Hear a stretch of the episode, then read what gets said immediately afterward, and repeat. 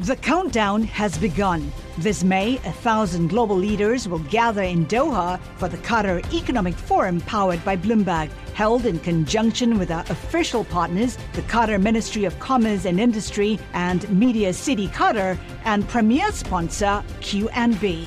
Join heads of state, influential ministers, and leading CEOs to make new connections and gain unique insights. Learn more at QatarEconomicForum.com. Le entregamos todo lo que necesita saber para comenzar el día. Esto es Bloomberg Daybreak para los que escuchan en América Latina y el resto del mundo. Buenos días y bienvenido a Daybreak en español. Es jueves 15 de septiembre de 2022. Soy Eduardo Thompson y estas son las noticias principales.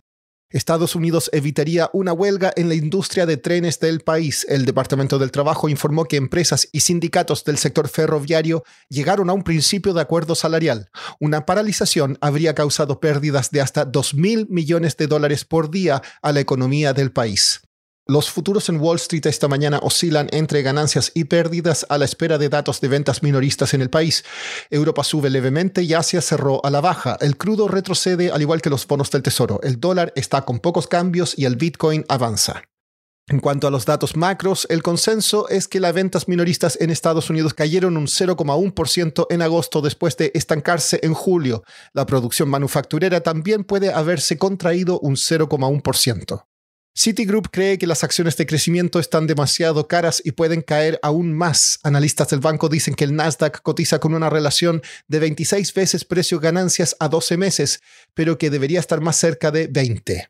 La red de blockchain Ethereum completó la actualización de software más grande y ambiciosa del mundo criptográfico a la fecha, conocida como The Merge. Esta operación reducirá en un 99% el consumo energético en la red y permitirá su ampliación. En noticias corporativas, Disney podría fusionar Hulu y Disney Plus para crear un único servicio de streaming. Samsung invertirá 5 mil millones de dólares en iniciativas ecológicas para revertir un aumento en sus emisiones y Reuters informó que Tesla podría cerrar algunos de sus salones de muestra en centros comerciales en China. Pasando a América Latina, Venezuela está lista para aumentar rápidamente su producción de petróleo, dijo el presidente Nicolás Maduro en un encuentro con el secretario general de la OPEP, Hataim Al-Gais. El país produjo menos de 700.000 barriles por día el mes pasado, según datos de la Agencia Internacional de Energía, en comparación con 2,5 millones de barriles diarios en 2015. En Argentina la inflación anual se aceleró al 78,5% en agosto. El consenso era 78,2% y la cifra marca un nuevo máximo en tres décadas. Mercado Libre duplicará su flota de vehículos eléctricos en América Latina, llegando a más de mil unidades antes de fin de año. Pedro Arndt, director financiero de la empresa, dijo en una entrevista que la meta es tener una flota de 10.000 vehículos eléctricos en 3 a 5 años más. La inflación puede estar cerca de tocar techo en muchas partes del mundo, pero no se lo digas al electorado en América Latina. María Eloisa Capurro es periodista de Bloomberg News en Brasil y escribió un reportaje sobre cómo el alza en precios está afectando a la política en la región. Esta ronda de inflación que hemos visto en el mundo está impactando más fuertemente a los más pobres de América Latina porque está concentrada en algunos productos alimentarios que consumen un porcentaje bien más grande del presupuesto de las clases más bajas.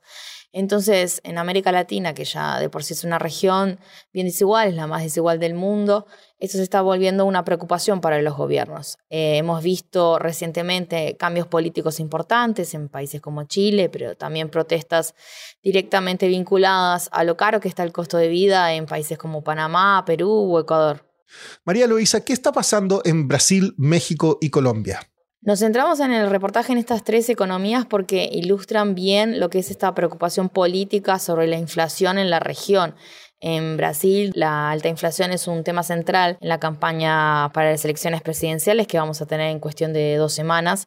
El presidente Jair Bolsonaro ha intentado aumentar sus chances de reelección, bajando impuestos a la gasolina e incrementando algunas ayudas sociales, pero hasta ahora sigue atrás en las encuestas.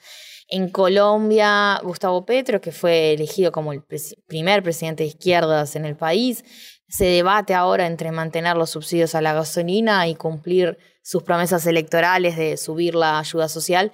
Y en México, el presidente Andrés Manuel López Obrador por ahora mantiene su popularidad, pero está enfrentando el año que viene una dura batalla por el Estado de México. Y ¿Cuál es la lección para el mundo?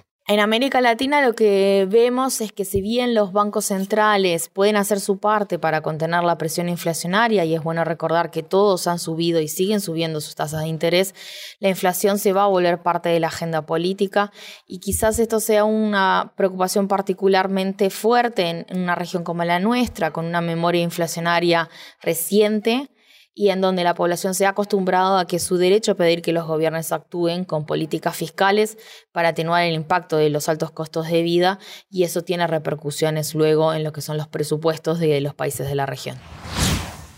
Por último, los programas de MBA están volviendo a cierto nivel de normalidad desde el comienzo de la pandemia. El ranking de MBAs de Bloomberg Business Week informa las mejores escuelas, con Stanford a la cabeza en Estados Unidos y la escuela suiza IMD como la mejor de Europa.